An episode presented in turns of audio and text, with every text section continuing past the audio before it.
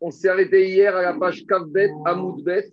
Donc on est 22 à peu près, B2, B3, vers euh, à peu près 15 lignes avant la fin. On est dans la soukia de David Améler. Et on avait expliqué que, on a expliqué que David Améler, il n'a pas reçu, il n'a pas été puni pour certain nombre de fautes qu'il a faites. Et hier, on a parlé de la faute de Uri, mais Agma, a priori, elle veut dire qu'il y a une autre faute pour laquelle David n'aurait pas été sanctionné. C'est quoi cette faute? Dit Agmara, Vea et dit Rav, David Kibel, David Rachonara. Donc, je suis à peu près 15 lignes avant la fin. Vea Marav Kibel David Rachonara. Donc, Agmara semble dire qu'il y a un épisode dans l'histoire de David où il a entendu du Rachonara. Et plus qu'il a entendu, il a accepté. Et on sait qu'il y a un lave d'accepter du Rachonara. Et a priori, l'Agmara semble dire qu'il n'a pas été puni pour ce Rachonara qu'il aurait accepté lorsqu'il a entendu. Alors, un petit rappel historique pour ceux qui ont oublié l'histoire. David Améler, il y a une révolte qui est organisée par son fils Avshalom. David est obligé de partir en exil. Et au moment où il part en exil, pas tous les juifs ne l'ont suivi. Et il y a un juif qui s'appelle Méphi Bochet, qui était un petit-fils de Shaoul, qui a priori est resté à Jérusalem. A priori, il semble qu'il soit resté avec Avshalom. Et donc, David part en exil. Un bon nombre de ses soldats et de ses fidèles le suivent, mais une partie des gens restent à Jérusalem autour d'Avshalom. Parmi ceux-là, il y a un monsieur qui s'appelle Mephibosheth, qui est un petit-fils de Shaoul. Vient Siva et il fait entre guillemets le faillot auprès de David et lui dit à David Tu sais, Mephibosheth, il est resté à Jérusalem parce qu'il espère, il est content déjà de ta débâcle il est content qu'il y ait un coup d'État fait par ton fils et il espère en fait inconsciemment récupérer la royauté parce qu'il n'a toujours pas digéré que tu aies délogé son grand-père Shaoul. Donc voilà l'histoire. Et à ce moment-là, quand David Amer il entend ça, il a dit, alors si c'est comme ça, s'il a été Mored Bemakrout, il s'est révolté contre l'autorité royale, la moitié de ses terres, je te les donne à toi. Ça, c'est au début, au moment de la révolte, il y a marqué que David Amer il a dit à Mephibosheth, Inerecha kol asher Mephibosheth. Au début, il a donné toutes les terres. Il a dit tout ce qu'il avait Mephibosheth, c'est hop, expropriation. Toutes les terres de Mephibosheth, je te les donne à toi, Tsiva. Ça, c'était au début de la révolte. Puis, au moment du retour triomphal de David Améler, après la mort de Avshalom, David revient à Jérusalem et il y a Avshalom qui est mort. Et là, on voit Mephibosheth qui arrive. Et Mephibosheth, il arrive avec des habits déchirés, les cheveux longs, comme s'il porte le deuil. Alors, il y en a qui ont voulu dire à David, tu sais, mais Fibochette, il est endeuillé parce que tu es revenu au pouvoir. Alors que, alors que, en fait, il était endeuillé à cause de la mort de Avshalom. Et donc, David Améler, il ne sait pas quoi penser. Et il vient voir Mephibosheth et lui dit, mais au lieu que ce soit un jour de fête, mon retour, toi, tu as l'air d'être, euh, entre guillemets, très triste de mon retour. Alors, il lui dit, à cause de ça, la moitié, j'avais donné la totalité de tes biens à Tsiva, je reviens sur ma parole, mais je ne donne que la moitié de tes biens à Tsiva et je te rends ta moitié de tes biens, mais je te punis quand même, parce qu'a priori, il, le punit parce qu'il était triste qu'il soit revenu. Et Mephibosheth lui dit, en fait, toute cette histoire, tu t'es fait avoir, c'est Tsiva qui t'a raconté un mauvais enseignement, tu as accepté du Lachonara de Tsiva. Il lui dit pourquoi? Il lui dit, t'es pas triste que je sois revenu? Il a dit, je ne suis pas triste, je suis triste à cause de la mort de. Alors il dit, David, si tu n'es pas triste, pourquoi quand je suis parti en exil, tu ne m'as pas suivi? Il lui dit, je devais partir, je devais te suivre. Mais à l'époque, j'étais boiteux. Et j'ai dit à Tsiva, prends-moi dans ta voiture. Et qu'est-ce qu'il a fait de Tsiva? Il est parti sans moi, il m'a laissé. Et donc, étant boiteux, je n'ai pas pu te suivre. Donc, en gros, mes fibochettes, il dit à David, moi, j'aurais toujours voulu venir avec toi. Si je ne suis pas venu, c'est parce que, tu sais, il m'a planté sur le bord de la route étant boiteux, il est parti tout seul et j'ai pas pu te rejoindre parce que je ne pouvais pas marcher. Et ne crois pas maintenant que je suis triste, car si maintenant j'ai des habits de deuil et j'ai l'impression d'être endeuillé, c'est à cause de la mort d'Avshalom, ton fils. le pouvoir, ça Non, pas du tout. Une fois qu'il est mort, même David Améler, il a porté le deuil d'Avshalom. Mais il lui dit maintenant je suis triste, mais je n'ai jamais voulu me révolter contre toi. Maintenant, Siva, lui, il dit que quoi? Mais Fibochet, il dit que Siva n'a pas attendu. Et alors que Siva, lui, maintient la version que David a, que Mephibosheth ne voulait pas venir avec lui. Et donc, il dit finalement, ce que j'ai dit, c'était la vérité. Donc, David, il est un peu pris entre deux feux. Et comme il est pris entre deux feux, il est revenu en arrière sur la totalité de l'expropriation qu'il avait pris Mephibosheth et Kionativa. Mais il a dit maintenant, comme je ne sais pas qui a raison, je ne sais pas qui dit alors je partage le bien en deux. et je donne la moitié à Tsiva et la moitié à Bochette. Donc, ça, c'est l'histoire. Et donc, Agmara se pose la question ici. Si on dit que quoi? Je reviens maintenant à. Kibel David. Donc, il y a une marcoquette à Morim. Est-ce que David, la première fois, quand Tsiva est venu lui dire que Bochette était resté du côté d'Abshalom, est-ce que David a accepté ce Gashonara Alors, si, d'après Rav, il a accepté, il y a cru. La preuve, c'est qu'il lui a attribué, il lui a exproprié tous ses biens. Alors, si on dit ça, où a été la punition que David Améler a reçue pour avoir accepté ce Gashonara Alors, ça ne veut pas dire que peut-être c'était vrai, mais comme David ne savait pas si c'était vrai, il n'aurait même pas dû accepter. Donc, a priori, c'est perçu comme du Gashonara. Répond Agmara que Shmuel de Amar au Kibel David Gashonara. Cet enseignement qui dit que David n'a pas été puni, euh, a été, n'a pas été puni pour ce qu'il a fauté, on pense comme Shmuel que Shmuel il dit que David n'a jamais accepté le Name de Amar Kibel David Gashonara. Ah, même si tu me dis que Rav, lui, pense que David a accepté Gashonara, ou j'ai trouvé trace que David a été puni pour cette faute, dit il y a une trace. David a été puni. Comment il a été puni? Aïf Il a été puni.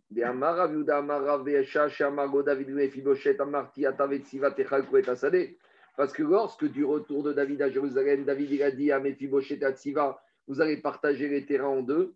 À ce moment-là, il y a une voix céleste qui est sortie et qu'est-ce qu'elle a dit? Tu as partagé de façon indue les terres de Mephibosheth, car maintenant David, il n'a pas de preuves. Et il y a un principe que pour exproprier quelqu'un, Amotsi Mechavero, Ala Maintenant, tu supposes que Tsivas qui dit c'est vrai que Mephibosheth ne voulait pas venir, mais de l'autre côté, tu as Mephibosheth qui disait qu'il voulait venir, mais qu'il n'a pas attendu. Donc, en attendant, il y a un principe que tu aurais dû laisser tous les biens chez Mephibosheth. De quel droit tu expropries une moitié? Mida Keneged Mida. Tu sais ce qui va se passer? Tu as divisé la terre de Méphibosheth en deux, toi aussi, tes petits-enfants, ton royaume, il va être divisé en deux. Yatsta Batkol Ve'amra, Lo Rechavam Ve'yerovam. Rechavam, le fils de Shlomo, et Yerovam, et le petit-fils, et Tamalchut, ils vont diviser le royaume de Judée d'Israël en deux. Avant, il y avait uniquement Eretz Israël, et à partir de ce moment-là, il y a eu le schisme. Il y a eu Rechavam qui est devenu le roi de Judée, et Yerovam qui est devenu le roi d'Israël. Et ça s'est passé comme ça jusqu'à qu'ils aient eu leur unification. Mais pendant des dizaines d'années, il y avait un schisme. Les terres d'Israël étaient divisées entre Malchut Yehuda et Machet Donc tout ça, pourquoi Mida Kenegen Mida? Parce que David Améler, il avait partagé, peut-être de façon, on va dire, un peu trop rapide et sans examiner suffisamment bien le dossier, le, les terres de Mephibosheth, Mida Kenegen Mida. On continue. Puisqu'on a parlé de Shaul. La punition, elle est sur le peuple, pas sur David, là. Eh, c'est David, son, royaume il a été divisé en deux. Tu vois, quelle punition, tu roquette entre ces deux Tu sais ce qui s'est passé comme guerre? Tu sais quelle guerre il y a eu? Oui. Que ça. On y va. Ben Shaoul Shaoul Malcho. Dit le verset que Shaoul, quand il est accédé au pouvoir, il était âgé de un an. Alors bien sûr, on ne peut pas comprendre le pshat du passou que Shaoul a été nommé quand il avait un an. Alors, qu'est-ce qu'il va dire Ravuna? Amar Ravuna, c'est un éloge. Keven Shana Tam de la même manière qu'un bébé de un an n'a jamais goûté le goût de la faute, Shaou, quand il a été nommé roi, qu'il était adulte, il était tellement sadique qu'il n'avait jamais fauté de sa vie, à l'instar d'un bébé de un an. Bah, qui n'est pas tellement d'accord. Chat que Rav Nachman, il veut dire au contraire, Shaou était rempli de fautes, comme un bébé de un an qui met ses mains dans la saleté, c'est une allusion pour dire que Shaoul, il avait rempli de fautes, il était rempli de Averot. Ça, c'est le pshat. Maintenant, c'est une question. Maintenant, le Drash, même Rav Nachman Baritra qui fait l'éloge de Shaoul, il y a une petite critique. Il a critiqué Shaoul pas sur le fait que Shaoul, que Shaoul avait fait des fautes. Shaoul, pour lui, était un sadique. Mais il y a un problème, c'est que Shaoul, il n'était pas de sa trop grande sitcoute, il faisait pas attention à son kavod.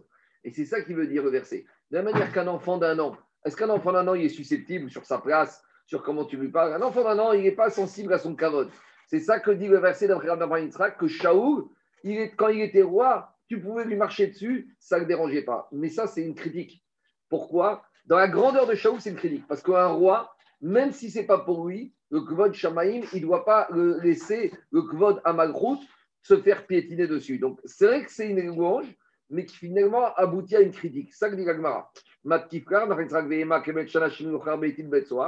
Alors, quand Rav Nachman Bar qui a donné cet enseignement à l'Eshiva, il a eu des petits problèmes pendant la nuit. Qu'est-ce qui lui est arrivé? Dans le rêve, il y a ce qu'on appelle Malaché Chabara. Il a fait un très mauvais rêve. Et il y a un Malaché Pachad, un ange qui fait très peur. Il a fait un bon cauchemar pendant la nuit. Il a compris qu'il avait mal parlé du roi Shaou pendant la journée. Alors Amar, ben il a demandé pardon aux ossements de Shaou ben Kish. Pourquoi aux ossements? Le marché explique que quand un homme il meurt, si l'homme dans sa vie n'a jamais eu de kina, alors ses os ils vont rester intacts. Ce qu'on a témoigné sur le Rafrida. Donc il voulait dire par là que je sais que Shaou il n'a jamais eu de kina. Même pour David, il n'a même pas eu de kina. Et tout ce qu'il a fait, c'est uniquement Richem Shamaï. Donc ça qui dit que les ossements de Shaou ben Kish vont me pardonner. Ah, ça n'a pas suffi.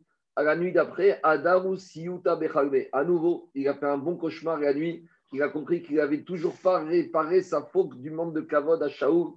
Alors, Amar Naanetilachem, Atzmot Shaou ben Kish, Melech Israël. Je demande pardon aux ossements de Shaou ben Kish, le roi d'Israël. Pourquoi il a rajouté le mot roi? Pour dire, je comprends maintenant que tout ce qu'il a fait Shaoul, c'était uniquement les Tohéret Israël et pas pour lui-même. Et que tout ce comportement de Shaoul, tout ce qu'il a pu faire comme guerre, comme on a expliqué qu'il a laissé Agag en vie, et tout ce qu'il a pu faire, même entre guillemets, ce manque de kavod qui se laissait piétiner un peu au début, c'était pour le bien d'Israël. Expliquez les Farshim pourquoi. Parce qu'il faut comprendre, quand Shaoul a été nommé, c'était une nouveauté qui est un roi en Israël. Et c'est ça que dit la paracha dans Shoftim. Aklimokhu a dit Israël. Normalement, il n'y a pas besoin de roi. Et Rachid explique là-bas je a dit au peuple juif si un jour vous allez venir, vous allez dire nous aussi on veut un roi, alors on va vous donner le roi. Mais sachez qu'un roi, c'est pas facile. Il y a Emma Tamerer, le roi il peut faire ce qu'il veut, le roi il peut exproprier ce qu'il veut, le roi s'il a besoin d'agrandir son autoroute pour accéder à son château, il peut détruire toutes les maisons. Donc, au début, quand Shaoul a été nommé, il venait après la période des Shoftim, qui était une période qui s'est mal terminée parce que c'est l'époque de, de Boaz avec les juges, certains disaient qu'il était corrompu. Au début, ce n'était pas facile. Donc, Shaoul, dans sa grande coûte, pour que la, euh, pour, dans sa grande pour que la notion de roi arrive, au début, il avait besoin d'être gentil. Il avait besoin même d'accepter. On va voir tout de suite que les gens le méprisaient. Malgré tout, il disait rien. Mais au niveau de Shaoul, c'était perçu comme une faute. Parce que dès le début, il aurait dû affermir le kavod de la Makrout. Ce n'est pas un kavod pour lui, c'est un kavod pour de la, de la fonction que je il a nommé Mina Et c'est ça qu'il dit Rav Nachman Baritzrak. Je demande pardon à Shaoul.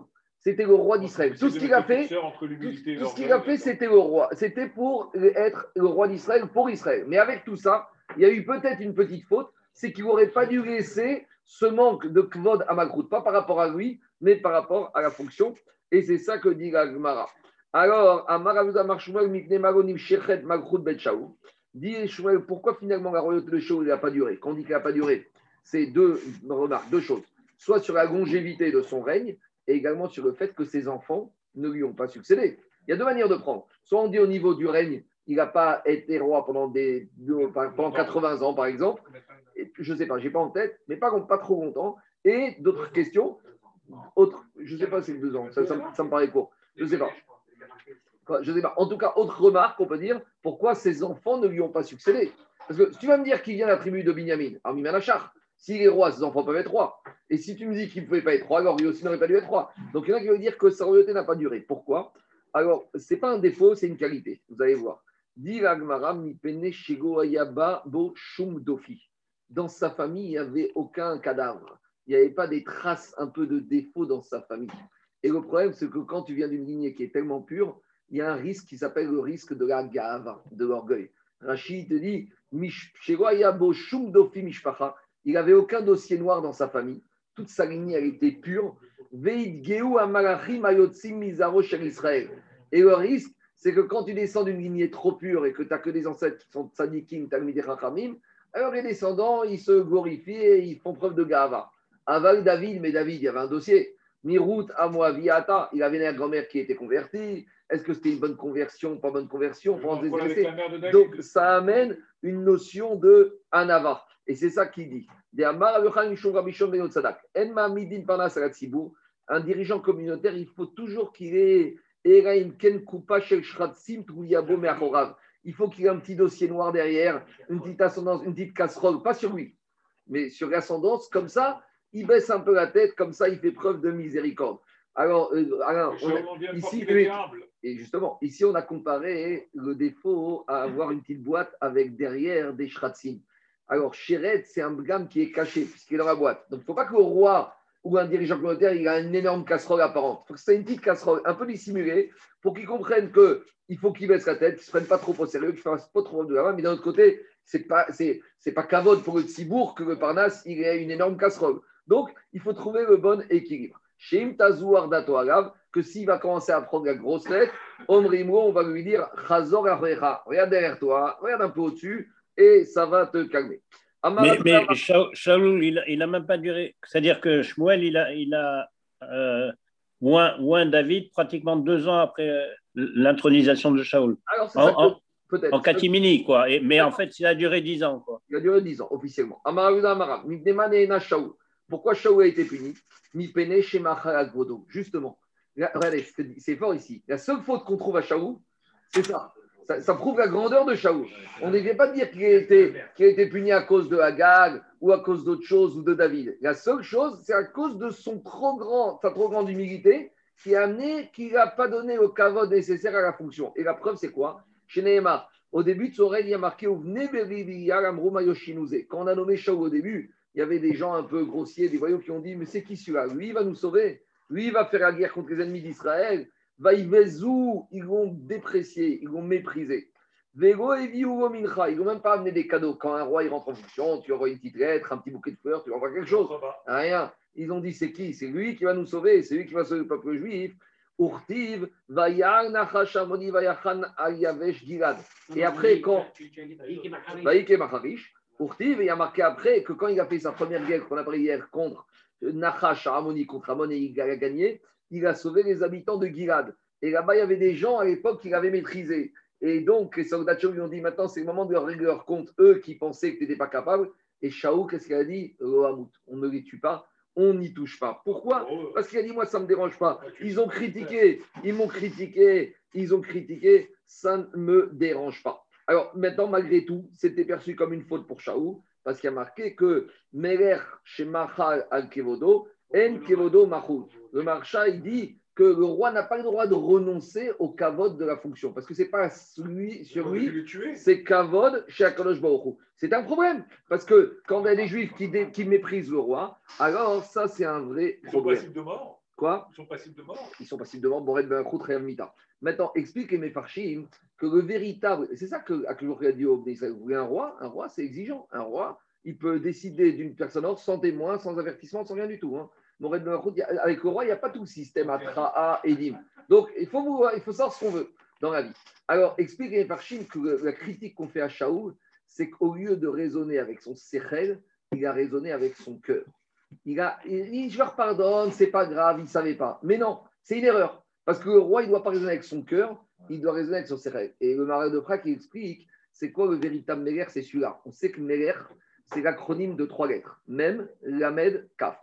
Même, c'est ce qu'on appelle le moar, le cerveau. L'amède, c'est le cœur, et kaf, c'est le kaved, c'est le foie. Et un être humain, s'il veut véritablement être meler sur lui, c'est quand son cerveau dirige ses passions et dirige son cœur, ses foie, ses envies. C'est dans ce sens-là. Mais si c'est l'inverse, c'est le kaved, c'est les envies qui dirigent le rêve, les passions du cœur et qui influent sur le comportement, sur le cerveau, c'est l'inverse. C'est karem, koum, c'est rien du tout. Le véritable meler, c'est celui qui est capable de raisonner dans ce sens-là. Kerem, Kerem, comme on dit, Eldad Umedad Metabei Bamachane, Amare Moshe, Adoni Keraem, détruisez, faites disparaître, Koum, il va rien. Donc quand on dit Israël Benemelachim, gens disent nous, Israël, on est des princes, on est des rois. C'est pas dans le sens on a besoin de belles voitures et de belles montres et de beaux habits. C'est pas ça. Le véritable Israël Benemelachim, c'est un Israël qui est capable d'être Meler, toujours dans ce sens-là. Moar, le cerveau, qui influence le cœur, qui dirige le cœur et qui dirige les passions. C'est peut-être un peu ça qu'on a reproché à Shaoul à son niveau, c'est qu'il n'a pas été suffisamment mêlère ou il n'aurait pas dû laisser passer d'abord sa miséricorde, il aurait dû être sévère et exigeant vis-à-vis de ces gens qui avaient méprisé la fonction royale. Je continue.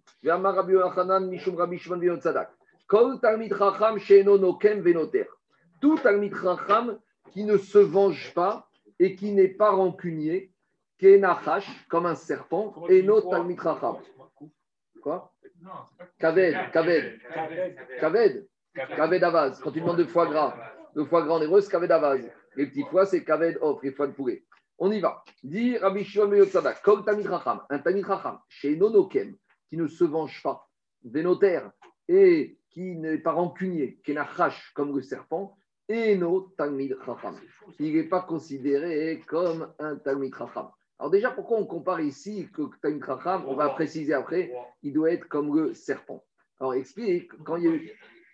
Qui ne se venge pas qui ne se venge pas, Nekima. A priori, attends, on va, on va préciser, on va préciser. Et Netira, c'est rancunier. Deux, deux minutes, deux minutes. deux minutes. Demande Les commentaires, merci. Les commentaires, merci. Demande à Gmara, active gotikom vegotitor. Pourtant, qu'est-ce qu'on a vu la semaine dernière par Achat Kedoshim Tu ne dois pas te venger, tu ne veux pas t'enfuir. Haoub et Mamon Odirti? 30 secondes. Parachat Kedoshim. Parachat Kedoshim, on l'a vu. Quel parachat Kedoshim? Il y a deux semaines. Oui. Alors, Aoub et Mamon ou Dirti. Quand la Torah dans Kedoshim, elle te dit tu ne venges pas et tu n'es pas rancunier, c'est en matière financière. Dirti, il y a marqué dans la Braïta, Détania. Ezoi, Nekima, c'est quoi une vengeance? Vezoi, Netira, c'est quoi être rancunier? Rashi ramène ça dans Parashat Kedoshim, mais c'est une Braïta d'ici. Nekima, c'est quoi la vengeance? Amaro Ishirani Magalcha. Quand un juif vient voir, il me dit prête-moi ta, ta hache, ta machette. Amaro il dit non. Les Machar Amaro Ishirani Kardomcha. Amaro Eni Mashircha Kederer Shuri Shagdani. Le lendemain, c'est l'autre qui vient qui lui dit prête-moi ta, hache, ta machette. Et moi, qu'est-ce qu'il va lui répondre? De la même manière que tu m'as pas prêté, toi, hier, ta hache, machette, moi, je te la prête pas aujourd'hui. Zoïn et Kama, ça, c'est la vengeance. Des Zoïn et Tira, c'est quoi être rancunier? Amari Ishirani Kadomcha. Dimanche, il va lui dit prête-moi ta machette. Amarego, il lui dit non. Et Machar, c'est l'inverse. L'autre, il vient lui dire Amari Ishirani Chaoukecha, prête-moi ta machette ou ton habit. Amaro Elachani, voilà, je te la prête. Mais Eni Kamotra, je ne suis pas comme toi. Shero Ishiltani Zoin et Tira. Il lui prête, mais il lui rappelle que hier, il ne lui a pas prêté. Ça, c'est l'oticom de l'otitor. C'est ne pas être rancunier. Alors, quelques remarques rabotailles d'abord. Donc, il à ce stade-là, qu'est-ce qui sort de là? Il sort de là que le Talmud Ram, il doit être rancunier sur tout ce qui n'est pas l'argent. Sur l'argent, on a interdiction d'être rancunier ni de se venger. Mais en matière d'autres choses. Alors, c'est quoi autre chose? Qu'un c'est Vodatora. C'est-à-dire qu'un Talmud Ram sur lequel on a maîtrisé, on lui a fait honte, on a abîmé, on l'a humilié sur son Vodatora, sur soi, il doit être rancunier et il doit être méchant comme le serpent. Alors, pourquoi on a comparé l'attitude du Ram dans ce cas-là au serpent alors, dans la paracha de Bereshit, quand il y a eu la malédiction, la faute de Adam et Chava avec le serpent, alors l'homme et la femme ont été maudits, mais également le serpent a été maudit. Il a marqué que le serpent, c'est quoi la particularité du serpent? C'est que quand il frappe l'homme, il le frappe au talon. Alors que quand l'homme, il frappe le serpent, il lui coupe la tête. Alors c'est ça qu'il a dit ici, l'enseignement Agmara dit. Bien que l'homme, quand il frappe le serpent, il le frappe à la tête, le serpent ne frappe l'homme qu'avec le talon.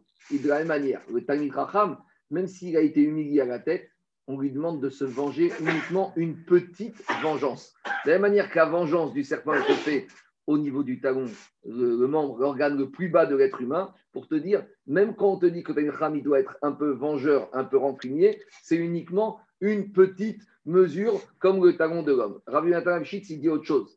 Il dit le Nachash est mort uniquement sur Shlichot d'Akadosh Baruch Hu. Il n'a aucun profit. Le Nachash, quand il est mort, il ne tire aucune ana. Il ne tire aucun profit. De la même manière, quand ici on te dit que Chacham, il doit se venger, à condition que sa vengeance ne soit pas pour tirer un profit personnel. Si sa vengeance, Shem Shamaim, si c'est le quote de la Torah, alors là, il a le droit de se venger. C'est comme ça qu'il faut comprendre Agmara. Mais si c'est une vengeance uniquement à titre personnel. De la même manière que la vengeance, que le serpent, quand il mord, il ne tire aucun profit personnel, c'est uniquement à cette condition-là qu'on va accepter, qu'on va accepter que le Talmid Chacham puisse se venger d'une certaine manière. On n'a pas encore fini la Souga. Après, deuxième chose, il dit que Rav Etzraïm, dans son livre Avat on voit ici de là que la Braïta a cité des exemples avec des objets comme la machette, comme un petit habit. Et euh, Rav Etzraïm, il dit dans son livre, on voit de là que les notions de vengeance existent, même pour des choses qui sont mineures. On aurait pu penser, ne te venge pas, ne sois pas rancunier, il n'a pas voulu me prêter un million d'euros, il n'a pas voulu me prêter sa Bentley, bon, d'accord, mais il n'a pas voulu me prêter son parapluie, ou il n'a pas voulu me prêter un petit sac en plastique, j'aurais dit, bon, là, c'est- j'ai le droit. Kamash Maran, pourquoi Dafka la Braïta, elle n'a pas choisi de l'or, de l'argent ou des choses précieuses, elle a dit, le Rav Etzraïm, elle a choisi Dafka des petites choses, toutes petites. Maintenant, il faut quand même préciser, nuancer, dit le Ramban Nachmanit, quand on te dit tu n'as pas le droit de venger en matière économique, c'est uniquement s'il n'y a pas de dégâts économiques. Et si quelqu'un te cause des dégâts économiques, tu as le droit d'agrandir Torah. Et s'il va prendre une Torah, tu as le droit de tribunal. Quand on te dit tu ne dois pas te venger ici en matière d'argent, c'est uniquement si ça ne te cause pas un ézec, un dommage économique. Mais quelqu'un qui vient, qui t'enfonce ta porte de ton parking, tu vas dire euh, je ne me venge pas, je ne vais pas rancunier, je ne fais rien du tout. On n'a pas, on pas demandé d'être. On t'a pas demandé d'être. Parce que se venger, c'est aller C'est ça qui dit Ramban. Tu n'as pas le droit de casser sa porte. Ram- Ça, t'as pas le droit. Non, tu dois Vinodin Torah. Mais on aurait pu penser que tu dois rien faire, c'est Mina Shamaim, Mina Shamaim. Non, ça c'est de la tmimout, c'est de la bêtise. Ça c'est de la bêtise. Ramban il te dit réagir. Si tu as un dégât financier, tu as le droit. Allez, je continue Agmara. Demande la Agmara Vetsara de Goufago et demande la Agmara. Alors, a priori, c'est une question. C'est que si on dit que le Kham ne doit pas se venger en matière économique, mais Mashmak sur le corps, il a le droit de se venger, l'Agmara, elle veut même remettre en question qu'a priori, sur des atteintes physiques, on aurait le droit de se venger ou d'être rancunier. Alors, les Rishonim, ils te disent, Mashmak, l'Agma, elle ne revient pas en arrière. Elle veut dire, a priori, que même sur des humiliations, des dégâts physiques, tu ne devrais pas réagir. Ça, c'est, et donc, qu'est-ce que tu devrais faire? Tu devrais être midat. Tu dois laisser passer, tu dois prendre sur toi. A priori, d'après Rishonim, c'est comme ça qu'il faut comprendre la Gemara. Et le Chavetz Chaim, il te dit qu'a priori, il y a même un Issour Minatora, même physiquement, et tu dois accepter, tu dois rien faire. Ah, C'est comme le pendu alors. euh, A- priori. A priori. Alors, qu'est-ce qu'elle dit Agmara Dit Agmara Vetsara de Goufago. Dit Agmara, dit Agmara Vetsara de Goufago. Est-ce que ça veut dire qu'en matière de souffrance physique, tu dois rien dire? On ne parle pas de goïm, hein, on parle de juif. Et on ne parle pas de, de coups, on parle plus d'humiliation, de choses qui sont physiques, mais sans conséquences, on va dire, physiques, avec des conséquences psychiques, psychologiques, se faire humilier. Physiquement, tu n'as eu aucun dégât, mais ça peut entraîner une déprime, ça peut entraîner la honte. Ça, c'est des dégâts du gouffre, mais qui ne sont pas du gouffre. Dans le physique, il y a deux choses. Il y a des cas physiques, physiques. Quelqu'un qui te fait un coup de poing, euh, tu dois te défendre. Il n'y a aucune obligation de prendre un coup de poing. Mais quand on parle ici de dégâts physiques, c'est des dégâts physiques qui ne frappent pas l'intégrité physique de la personne. Alors, Ragma, elle veut dire que, d'après Rishonim, même ça, a priori, on n'aurait pas le droit de réagir. Et elle ramène une preuve de quoi? D'une Mishnah, d'une Braïta. Il y a marqué dans la Braïta, hein, ceux qui se font humilier et qui ne réagissent pas. Shomin cherpatam, ils entendent la honte, ve'enan meshivin, et ils ne, répètent, ils ne répondent pas. Osin me'ava, et ils acceptent avec amour. Et ils sont heureux dans les épreuves.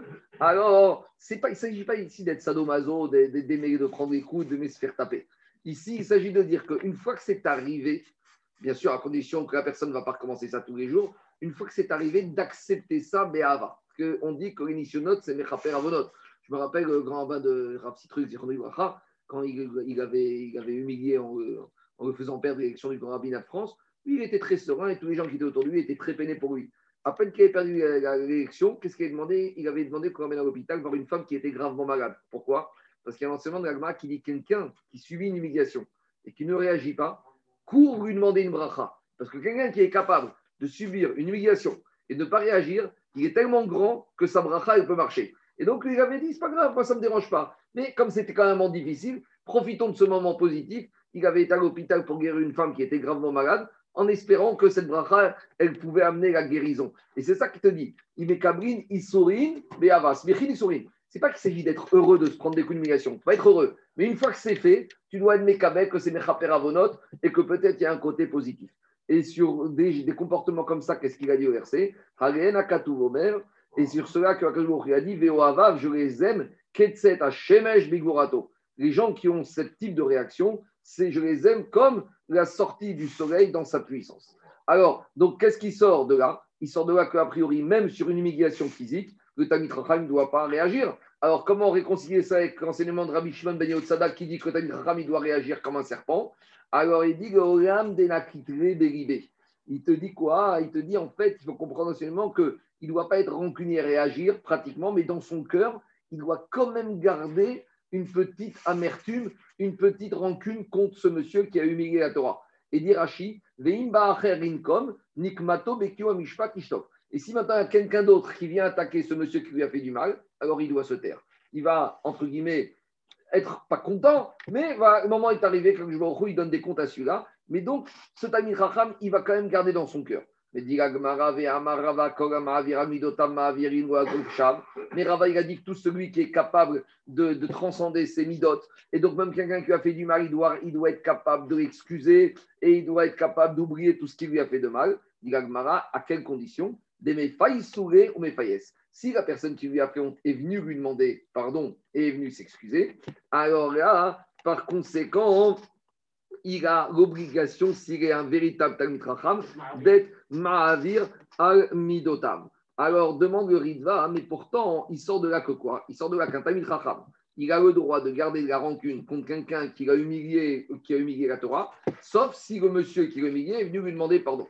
Demande le Ritva, il ramène une Mara dans à la page 28, qui dit qu'il y a un Amora qui pardonnait tous les jours à tous ceux qui lui ont fait du mal. Alors, a priori, ici, c'est contraire à l'enseignement je te que quelqu'un qui t'a fait du mal et qu'il ne s'est pas excusé, tu as le droit de ne pas lui pardonner, tu as le droit d'avoir de la rancune et tu as le droit d'avoir de, la rancœur.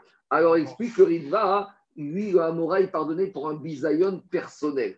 Mais quand il s'agit de bison à Torah ou un bison qui touche à la Torah, et là, il a le droit de garder dans son cœur. Et Rambam, il donne une réponse. Il dit que ce Amora, il pardonnait uniquement les choses qui étaient faites basséter, en cachette. Donc, à nous, ça revient au même. C'est-à-dire que tout ce qui est fait basséter, il n'y a pas de zigzou bigvod Torah. Mais quelqu'un qui vient insulter un, homme de Torah, alors, certes, il ne doit pas se venger, mais il doit garder ça dans son cœur. Il ne doit pas essayer de se passer pas vis-à-vis de lui, mais vis-à-vis de la Torah qu'il représente. On continue. Bon, c'est des souvenirs très longs, hein, il faudrait passer du temps parce qu'il y a le problème de Gotisna et qu'on ne doit pas haïr son, son prochain gratuitement. Alors il faut dire qu'on n'haït pas le prochain, mais on haït les fautes et le comportement qu'il a eu. C'est ce qu'il a dit David Amer. On prie pour que les fautes, elles vont disparaître. On ne prie pas pour que les fauteurs vont disparaître. On prie que quand on entend en Israël des fois des déclarations terribles contre certains hommes politiques, c'est pas que les députés, les hommes politiques religieux souhaitent qu'ils meurent. Ils souhaitent que leur comportement et leur façon de parler contre le monde religieux disparaissent. Pas- C'est pas sur les personnes. Bon, je sais pas. En tout cas, c'est comme ça qu'on doit réagir. Après, pratiquement, je sais pas comment ça se passe. On y va à Botaï. Après, on revient à notre tirage au sort. On a dit que les co-animes, alors au moment du tirage au sort, ils sortaient. Et on a dit dans la Mishnah, ils sortaient un ou deux doigts. Alors, c'est un peu embêtant parce qu'à ce stade-là, la Gemara, a compris que la Mishnah veut dire qu'on peut sortir deux doigts et que si on sort deux doigts, que celui qui fait le tirage au sort, il doit compter deux fois la personne. Alors demande la Gemara. Dans la Mishnah, on a dit que les Kohanim qui participent au tirage au sort de Troubat et des chaînes, ils sortent un ou deux doigts. Demande la Gemara, nachat mibaya. Donc à ce stade, la Gemara a compris que s'il sort un doigt, on compte une fois. S'il sort deux, on va compter comme si on a compté deux. Alors dit si déjà tu me dis qu'on va compter quand il sort deux doigts, deux, donc s'il sort un doigt, qu'on compte un, c'est évident. Pourquoi la Mishnah a besoin de te dire un ou deux doigts, on va compter à chaque fois? La Gemara va revenir, Amara Frizdal. Non, en fait, tu n'as pas compris. Un monsieur qui compte un doigt, on le compte une fois. Un monsieur qui compte deux doigts, il est éliminé parce qu'il a voulu tricher. Ah, pourtant, la Mishnah, t'a dit qu'on peut sortir deux doigts. On parle d'une personne qui est malade. Lokasha, kanbebari, kanbechoé. Parce qu'il y a des gens, quand ils sont malades, quand ils sortent un, ils n'arrivent pas à garder le deuxième. Vous comprenez? Il y a des gens, des fois, ils ont une, une- une faiblesse musculaire qu'ils n'arrivent pas à maîtriser leurs doigts, que s'ils en sortent un, à laisser prier les autres. Donc, quand il s'agit d'un choré, même s'il sort, des fois avec les deux doigts d'année, ou en tout cas, les gens, ils ont une faiblesse. Donc ça veut dire que si un malade, il a sorti les deux doigts, il n'a rien à mettre qu'on ne va pas l'éliminer, on va compter deux fois pour ça. C'est ça que dit la Braïta. Lokasha kanbe bari kanbe chove. Ve'atania, il faut dire benichuta, cette Braïta. C'est pas un moum pour la Aboda S'il est malade C'est pas un moum. Non, non, ne pas pouvoir arriver à ouvrir un doigt sans fermer les autres, c'est pas un défaut qui disqualifie la Boda. Ah ouais, bonne question. Ah non, mais dans- dans- on a vu dans les morts, c'est pas un membre disproportionné. Si quelqu'un a une faiblesse musculaire, c'est pas un défaut. Alors, dit la Braïta, Ve'atania achat motzin shtan en motzin. Et on a dit qu'on sort un doigt et pas deux doigts. Alors, comment tu peux me dire un Mishnah qui peut sortir deux doigts bah. On parle d'une personne en bonne santé. Aval mais une personne qui serait malade. Motzin, il aurait le droit de sortir deux doigts. Ça ne va pas être pénalisant pour lui parce qu'il ne peut pas le faire. Demande Vayachidin motzin shnaim, ven monin, et la achat. Et la te dit, et un yachid qui serait en pleine forme et qui aurait sorti deux, on ne va le compter qu'une seule fois. Donc, il ne faut pas le faire. Mais s'il a sorti deux, le Cohen qui tire qui compte, il va compter une seule fois. Vous pouvez se tromper. Demande t'es sûr que c'est comme ça? Achat, t'es sûr qu'on va compter qu'une seule fois? Pourtant, il y a marqué dans la Braïta qu'on n'a pas le droit de sortir le troisième doigt, donc euh, le majeur, vélo goudal, ni le pouce. pene à Ramaïm, parce que les Ramaïm, ils arrivent à écarter le pouce des autres doigts et ils vont laisser penser qu'en fait, il y a deux personnes ici. Et grâce à ça, ils vont manipuler le tirage au sort. Et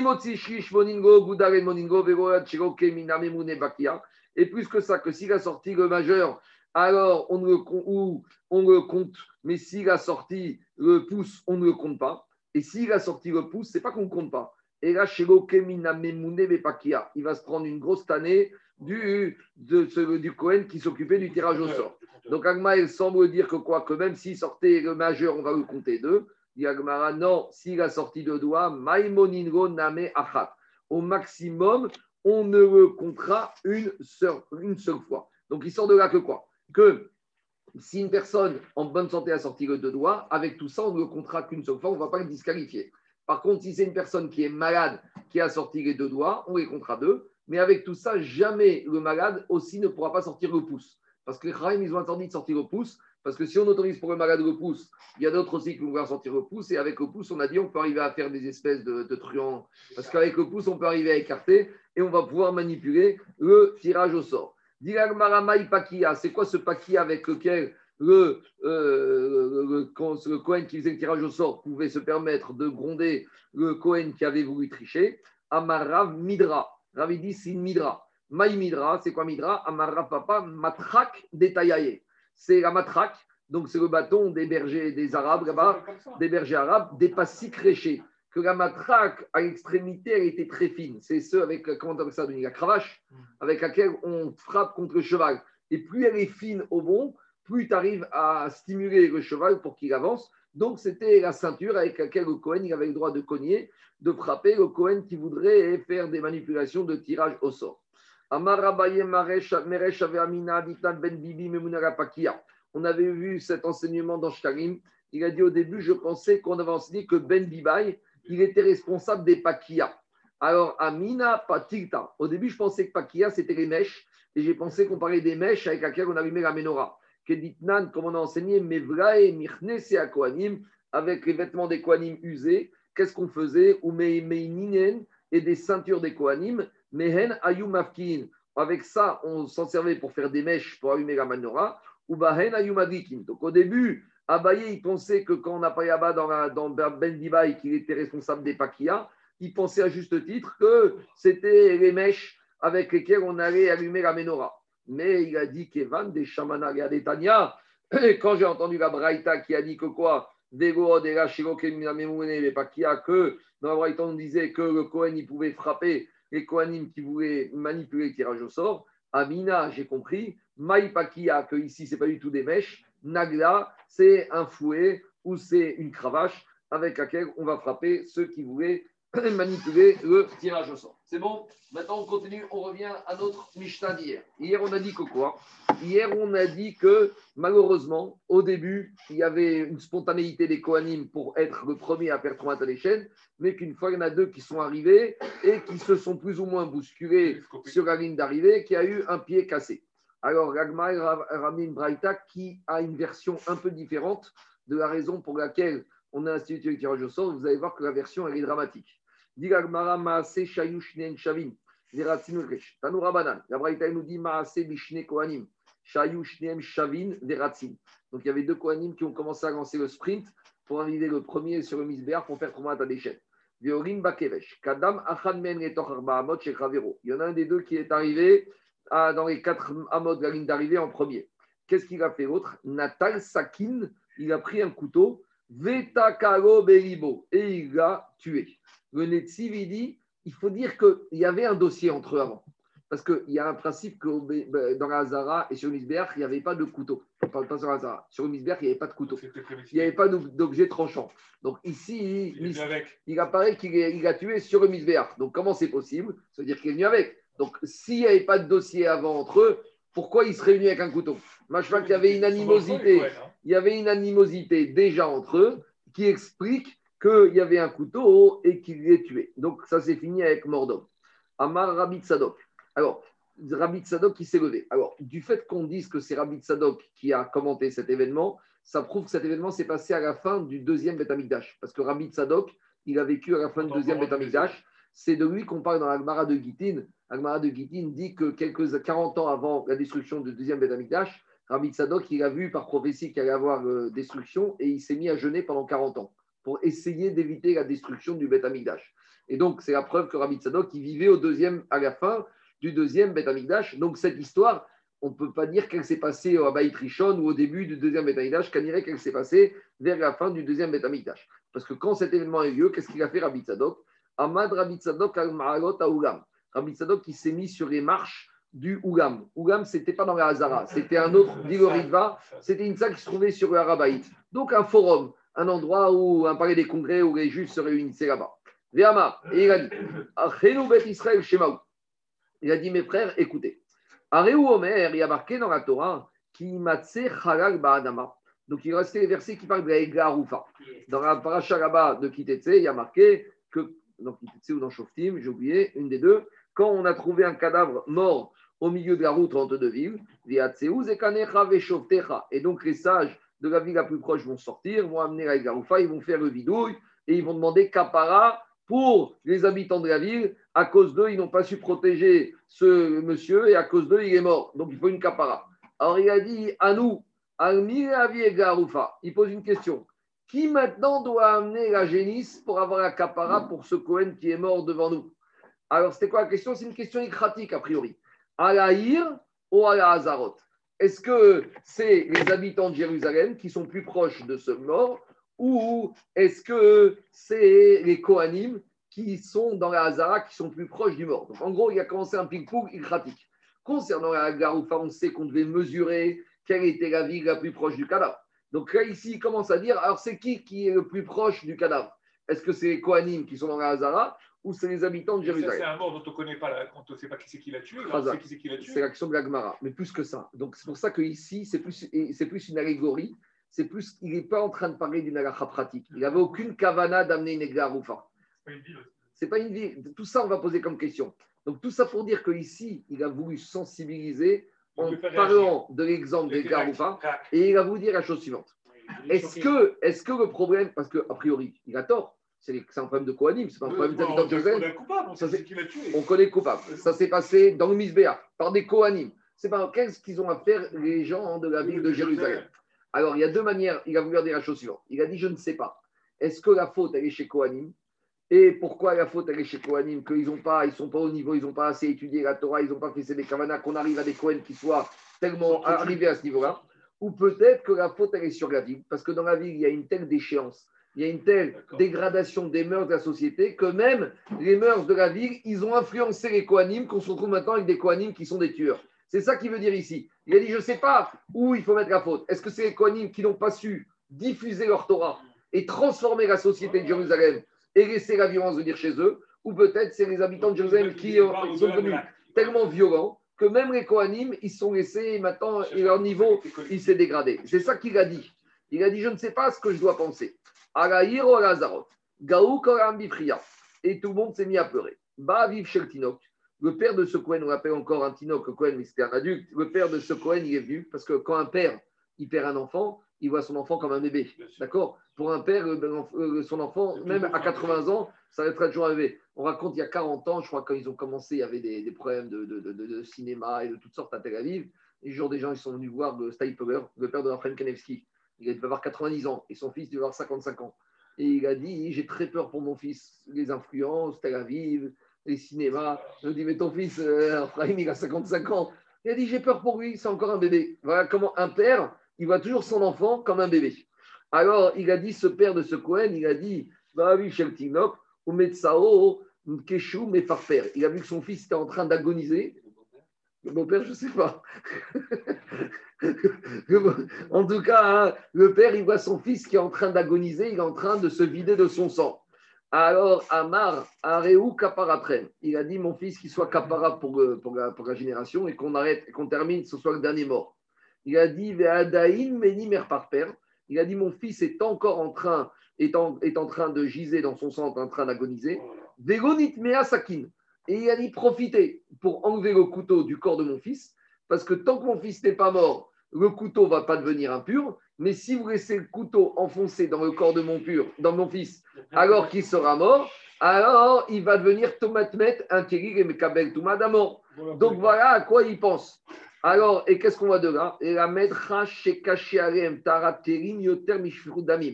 La société s'était tellement dégradée et la vengeance et le meurtre existent déjà et qu'il était maintenant tellement, c'était devenu quelque chose de courant d'accepter, que maintenant il faisait plus attention à l'impureté des ustensiles qu'à la mort d'un homme.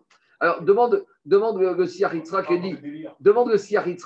Et dit, mais attends, qu'est-ce qu'il veut? De toute façon, son fils est mort. Alors il se préoccupe de ce qui est encore ça. La seule chose qu'on peut sauver, c'est quoi? C'est le couteau.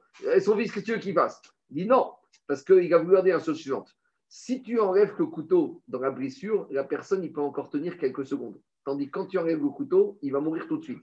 Et c'est de ça qu'on voit. Il aurait pu dire, bon, laissez encore le couteau, je préfère encore qu'il vive quelques secondes. Et on voit qu'il a préféré retirer le couteau pour sauver l'impureté du couteau et renoncer à quelques secondes de la vie de son fils. Ça, c'est un témoignage pour nous dire qu'à l'époque, durant ces dernières années, le meurtre était devenu quelque chose de courant, que ça ne dérangeait plus tellement. Ça dérangeait plus tellement. Quoi? Oui, j'entends. Omer, ils ont trop étudié. Omer. Et qu'est-ce qui a marqué dans le verset? Et on ramène de la même manière le verset à l'époque de Ménaché, cette fois c'était au Baït. On a dit que Ménaché a tué énormément de juifs et la ville de Jérusalem était remplie de sang d'un côté à l'autre de la ville. On verra pourquoi Agmara nous ramène ce verset. Maintenant, Agmara veut comprendre parce que qu'est-ce qui se passe On a la Mishnah où on nous a expliqué qu'il y a eu un pied cassé et à cause de ça, on a institué le tirage au sort. Et on a la Braïta où on nous raconte qu'il y a eu mort d'homme avant que le tirage au sort soit institué. Donc Agmara, il veut comprendre. Il faut un peu réconcilier. Est-ce que le tirage au sort a été institué à cause de la mort de ce Cohen ou à cause du fait qu'il y a eu un pied cassé? Alors demande Agmara. Haïma Kadim, est-ce qu'elle massé a eu lieu en premier? Est-ce que c'est d'abord la mort du Cohen ou c'est le pied cassé du Cohen Alors dis Agmara comme ça. Si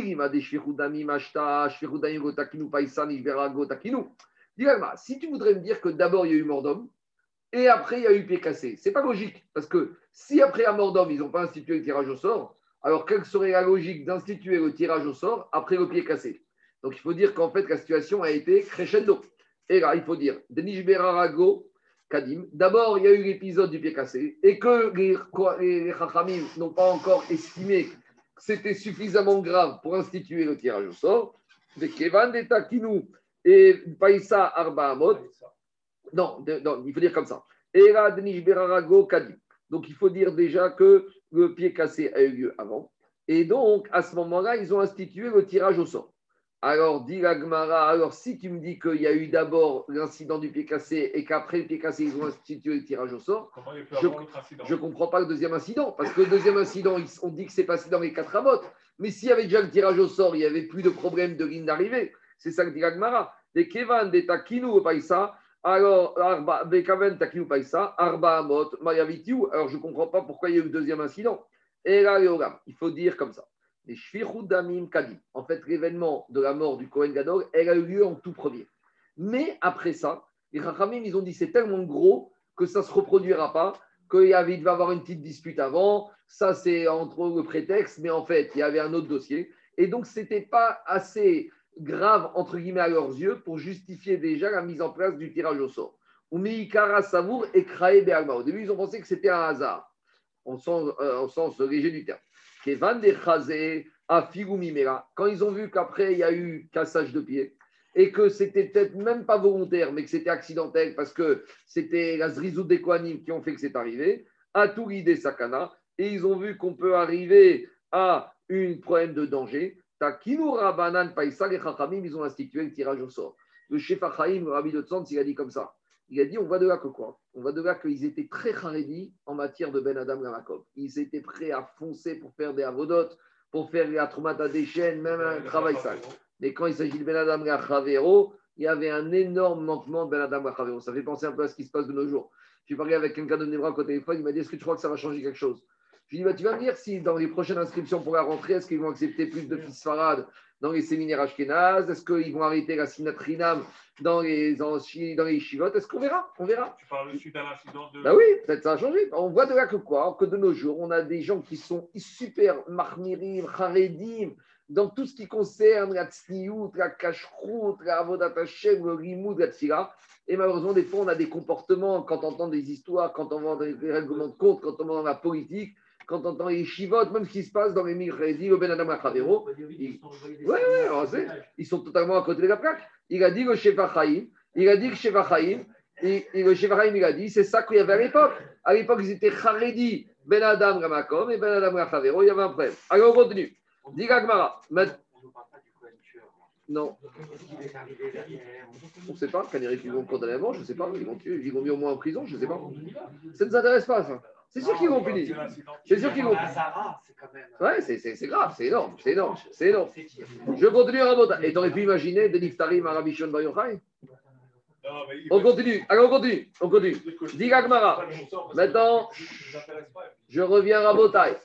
Toutes les questions que vous avez posées sur les Garoufa, on revient dessus maintenant. Maintenant, on demande à Gmara.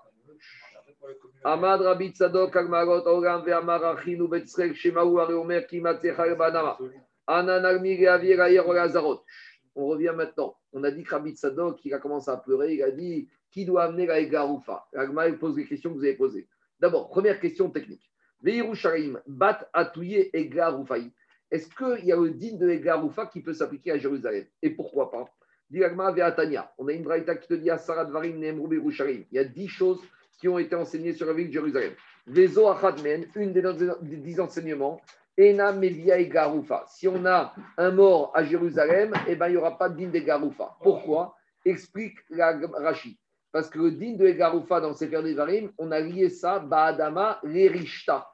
Que s'il y a un mort sur une terre, que tu as reçu un héritage. Or, on a expliqué que quoi? Que Jérusalem n'était pas un héritage puisqu'il n'était pas partagé entre les tribus.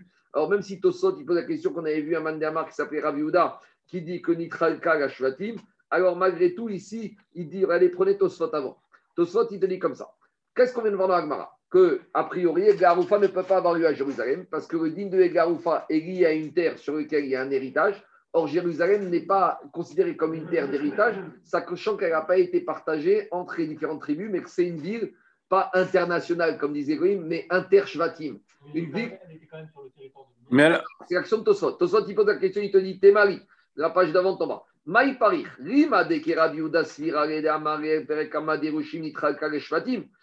tu peux dire que ça Pour pas qu'à dire que l'Agmara va comme Rabbi Yehuda qui dit que Jérusalem a été divisé entre les tribus et qu'il y avait une partie qui se trouvait sur la tribu de Jidé et l'autre partie, tout ce qui était Misbeach, Aaron et Echa qui était sur Shvatim, et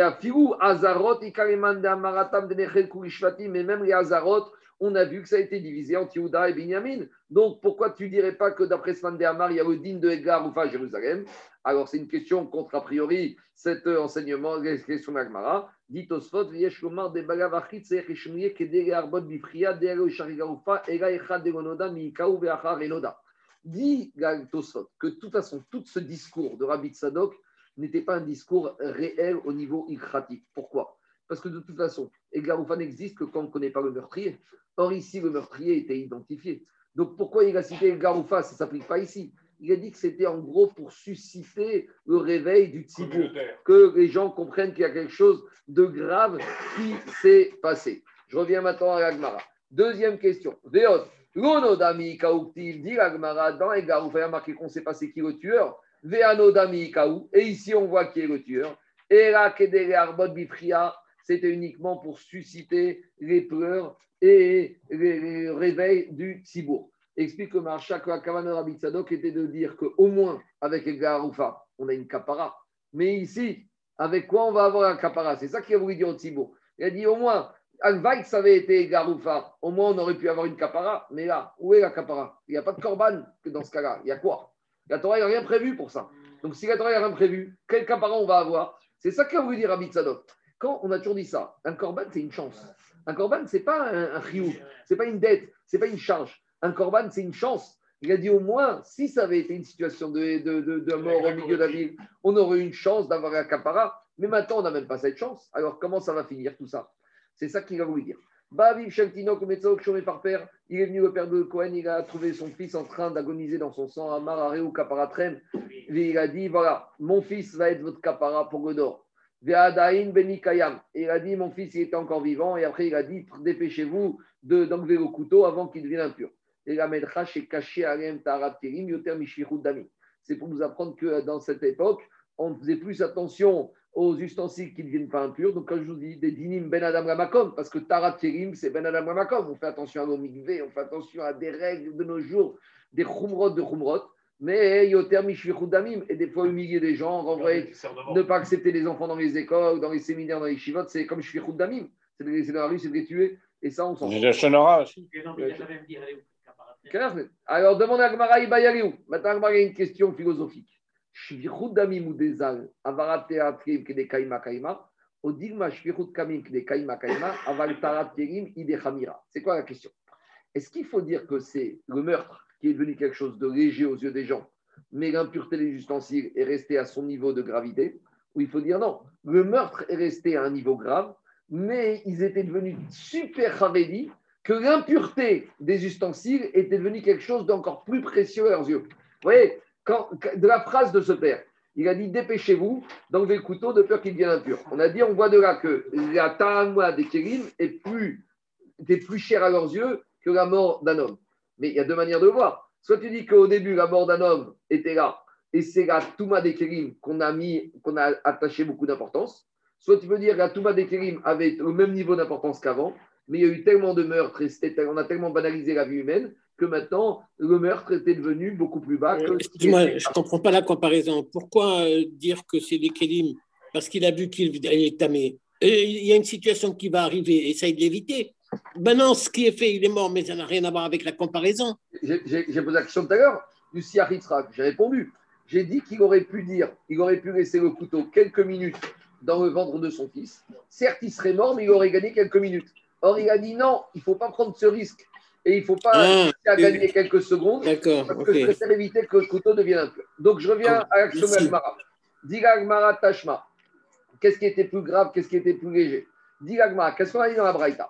Et c'est là qu'intervient le verset qu'on a cité à la suite de, la Braïta. On a cité le verset de Melachim qui parle du, roi Ménaché au Baït Rishon, qui avait versé du sang d'une extrémité à l'autre de la ville de Jérusalem. Et dit Gagmara, Mide Kanasiv la Talmuda, puisque après la elle a cité un verset de Ménaché. Et là-bas, on te parle qu'il a versé le sang, et donc ça veut dire que le sang ne valait pas cher et que le meurtre était répandu à l'époque de Ménaché. Shmamina, Shirudami, Moudezal. Donc on va apprendre de là que c'est le meurtre qui était devenu léger à leurs yeux.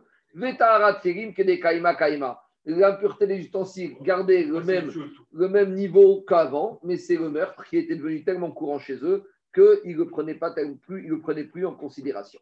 C'est bon, on continue. Deuxième partie de la, du DAF aujourd'hui. Tanoura Banan. Alors, Ufashad Vegavash Vegani Mahri. Explication. Hier, on a parlé d'une première mitzvah qui s'appelle la mitzvah de Troumat Adeshet. Troumat Adeshet, on a expliqué que tous les jours, le Kohen devait monter sur le Mizbeach avec une petite pelle en or. Il prenait un peu de cendre et il redescendait après et il la mettait sur le côté gauche de la rampe à trois tfachim ou trois amot de la rampe d'accès du Mizbeach. Ça, c'est la mitzvah de Troumat Adeshet. Maintenant, il y a une autre mitzvah dans la Torah qui s'appelle Otsaat Adeshet. Explication. Régulièrement, est-ce que c'était tous les jours D'après Rambam, d'après Tosot, c'était de temps en temps. Il fallait nettoyer le misbéach. Pourquoi? Parce que tous les jours, il y avait beaucoup de graisse qui brûlait et d'animaux sur le misbéach. Il y avait trois foyers. Et tous les jours, on nettoyait le misbéach en regroupant toutes ces cendres aussi au sommet. On faisait une espèce d'amoncellement qui s'appelait tapouar. Mais au bout d'un certain temps, il y avait trop de, de, de- de cendres ici. Donc, il fallait les enlever. Donc, régulièrement, d'après Tosot, ou tous les jours d'après Rambam, il y avait un Cohen, ou pas, on verra, ou un Cohen peut-être avec un défaut, qui prenait ces cendres-là et qui les sortait El Michutz Ramachane. Michutz Ramachane, c'est en dehors de la Hazara. Donc, il y a deux mitzvot ici. Il y a la mitzvah de Troumat Adeshen, qui est une petite quantité de cendres obligatoire d'après tout le monde, tous les jours, déposée ici. Et il y a la mitzvah de sortir régulièrement d'après Tosot ou tous les jours Rambam, les cendres principales, toutes les cendres pour nettoyer le misbéach, en dehors de la Hazara. C'est bon? Donc maintenant, on va se poser la question. Alors, dans la Torah, il y a deux versets, et voilà ce qui a marqué dans le verset de sortir les cendres. Il y a marqué dans la Torah, ou Fachat et que celui qui fait ça, il doit enlever ses habits, ses habits de Keuna. Les ravages Begadim Acherim, il doit mettre d'autres habits. Et Adeshen, El Michutz Makom Taor. et on doit sortir toutes ces cendres en dehors du campement dans un habit pur, dans un endroit pur. Si on te dit qu'il doit enlever ses habits et en mettre d'autres, déjà, il apparaît qu'il s'agit de quoi? Du Cohen. Parce que si ce n'est pas le Cohen, on n'a pas besoin de me dire qu'il doit s'habiller ou se déshabiller. Mais maintenant, est-ce que ça veut dire que pour sortir les cendres, ce Cohen, il doit mettre d'autres habits que les habits de Cohen Est-ce qu'il peut mettre un jean et, je ne sais pas moi, et des bottes? Ou est-ce qu'il doit mettre des habits de Keuna Et s'il doit mettre les mêmes habits de Keuna, on ne comprend pas pourquoi on te dit qu'il doit enlever ses habits. Alors, laisse-lui ses habits normaux. Donc voilà de quoi, sur quoi Alma va s'interroger ici. Avec quels habits et de quelle manière et qui faisait ce travail de sortir le déchaîne, les cendres du misbéar. C'est bon? Donc on n'est pas dans Troumat à déchaîne. On est dans la mitzvah, la deuxième mitzvah qui sont des cendres, celle de sortir toutes les cendres en dehors de la Hazara. On... Qui pense qu'il n'y a pas c'est ça? Non, non, non, non, non, non, c'est deux mitzvot, je reprends. Que, non, il y a une première mitzvah, Troumat à déchaîne, avec deux amis soit il y a l'aspirateur automatique, soit tu dois les enterrer. Et ça, c'est une mitzvah tous les jours. À part ça, il y a une autre mitzvah qu'on met, qu'on pourra prendre les cendres du mitzvah et sortir en dehors de la Hazara. Mitzvah pour soi. Et c'est sur cette mitzvah que la paracha dans Tsav, elle te dit tu enlèves tes habits pour le faire et t'en mets d'autres. Et on veut mettre quels habits t'enlèves? De quoi il s'agit? Qu'est-ce qu'il y a, Jérôme? Si on les enterre, Non, tu prends un tout petit peu quand mitzvah chaînes, tu prends une petite pelle. Tandis que la deuxième mitzvah que je parle là, il s'agit de nettoyer totalement, totalement. Tout reste, c'est ce que c'est veille de Pessah. Imagine ce qui est resté comme, comme cendre, c'était énorme. On y va. Braïta. Il y a marqué concernant cette mitzvah que tu vas enlever tes habits et tu vas sortir toute la cendre. Alors, maintenant, qu'est-ce qui se passe ici? Shom Ani Kederech Yom Bigde Kodesh. Pourquoi on parle de ça ici? Parce qu'il dit, quand on me parle qu'un Cohen, il enlève des habits et il met d'autres habits, ça me rappelle quoi? Ça me rappelle le jour de Kippour, où on va voir, et on a déjà parlé, on reverra, que Cohen Gadol enlevait et remettait les habits. Quand il était à l'extérieur, il mettait les habits en or, et quand il rentrait à l'intérieur, il mettait les habits blancs. Combien de fois il se changeait? Voilà, cinq fois. Mais en tout cas, quand on nous parle de changement d'habit, ça nous fait penser à quoi? Ça nous fait penser à Kippour. Et c'est ça que dit la Braïta. Shom Ani, j'entends d'ici que derrière Yom Kippour, comme à Kippour chez Pochette Bigde Kodesh, Verovesh Bigde Chol. Donc j'entends que quoi? Que à Kippour, il enlève ses habits Kodesh et il met des habits de semaine. Donc ça veut dire que quoi? Ça veut dire que le Kohen Gadol, il enlève les 8, il met 4. Donc ça veut dire que le Kohen ici, il enlève les 4 habits et il met quoi? 2. Quoi? Vous, tu veux 2 il met rien du tout. Il met son jean et son blouson et il s'en va. A priori, c'est de ça qu'il s'agit. Ah Parce que le Cohen, il passe de 8 à 4. Mais lui, on te dit qu'il enlève les 4. Et il met quoi Il met quoi Il met son pantalon et son blouson et il s'en va. Ah, mais c'est Alors, c'est ça qu'il s'agit. Alors, c'est ça qu'on aurait pu penser. Diragmara, Makish Gadim, chez Gadim, chez Pochet. Marialan, alors Dirma, Talmud Omar, ou Fachat et Degadam, Veravash, Begadim Aferi. Dis la Braïta, pourquoi il y a besoin de me dire qu'il enlève ses habits et qu'il en met d'autres? Tu aurais une Avamina qui va faire un Avoda tout nu C'est sûr qu'il va mettre d'autres habits. Et pourquoi on te dit qu'il met d'autres habits Donc on te dit Makish Begadim chez les Begadim chez Pochette. Pour te juxtaposer les habits qu'il a enlevés, pour te dire que ça va être le même style d'habits qu'il va remettre. Alan Big de Kodesh, Afkan Big de Kodesh, la manière qu'ils enlèvent les habits qu'il enlève, c'est les habits de Cohen. Ceux qu'il doit mettre, c'est les habits de Cohen. Alors, tu es en train de me dire quoi? Il enlève ses habits pour remettre les mêmes habits. Imken Matamudoma Acherim. Alors pourquoi tu me dis Veravage Vegadim Acherim? Donc Agma il dit comme ça. Tu me dis qu'il doit enlever des habits, très bien. Et pour mettre d'autres habits. Alors pourquoi on te dit qu'il doit mettre d'autres habits? C'est pas la peine de me dire qu'il met d'autres habits. C'est des habits de rose, j'ai très bien compris. Ah, j'aurais une avamine de penser qu'il va faire tout nu, c'est sûr que non. Donc si on me dit qu'il va remettre les habits, ça veut dire qu'il va remettre le même style d'habits qu'il avait avant. Une d'occasion. Alors pourquoi il les enlève? Il y a marqué dans la Torah Acherim. Il en met le même style, mais d'autres. C'est quoi d'autres Des habits un peu usés, des habits d'occasion. Acherim, pour te dire quoi? Proutim, mais des habits usés d'occasion. Pourquoi? On verra, parce que c'est pas kavod, parce que comme le travail d'enlever c'est un travail qui te rend.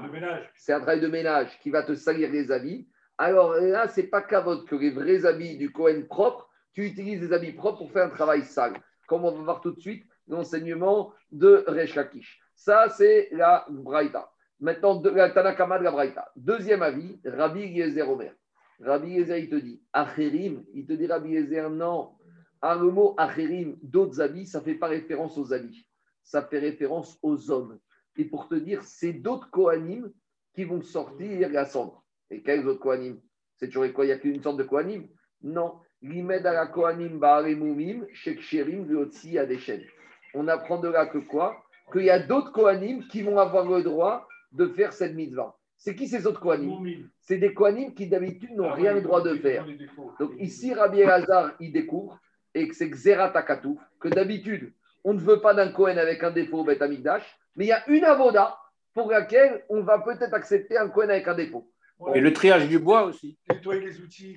voilà, c'est la même logique. On a dit qu'il nettoyait les verres qui se trouvaient dans le bois avant de verres.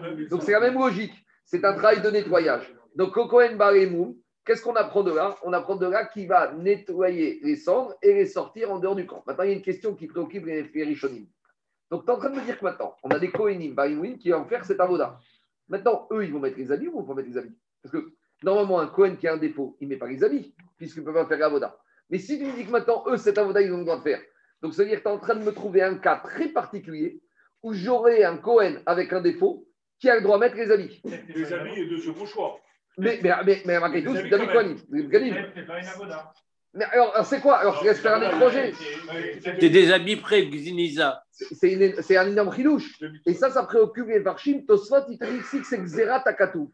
Que, a priori, d'après Tosfot, pas tout le monde est d'accord avec Tosfot, ça voudrait dire qu'on aurait des Kohanim, Barimim, qui d'habitude, un Kohen Barmoum, on le mettait à la retraite, hein, il n'avait rien droit, on le mettait dans la chambre pour nettoyer le bois. Et là, on te dit, il monte sur un misbéach, il met les habits, certes usés, mais il met les habits et il fait une réavoda. C'est un chidouche. Donc, ça que dit la Gemara, Rabbi Lazar, il te dit. Maintenant, on reprend la Braïta. Amar Acherim Proutimen. D'après Tanakama, on a dit que c'est un Kohen en pleine forme et sans défaut qui fait la avoda. Mais quand on t'a dit d'autres habits, c'était pour te dire qu'il met des habits usés. Et pourquoi? Explique la raison que des Tana de Berabishmel, Tana de Raishel. Begadim, Shebachel, Baen Gdera, les rabots, Loimzog, Baen Kos, les rabots. Quand les habits avec lesquels tu as préparé la cuisine pour ton maître, quand tu vas aller lui servir le vin et lui remplir son verre, tu vas mettre des beaux habits. Donc les habits de la cuisine, c'est pas les mêmes habits que la salle à manger. Dressing. Donc, de la même manière, les habits de la mitzvah de Troumat à des chaînes, ce n'est pas les mêmes habits qu'à mitzvah de sortir les cendres. Donc, ça, c'est logique de Tanakama. Maintenant, on dit Agmara, Amaresh Lakish. Bon, c'est quoi Je vais m'arrêter là pour aujourd'hui parce que maintenant, c'est la suite de la Souga et on continuera. Bezrat Hashem, demain, on va faire Adonai.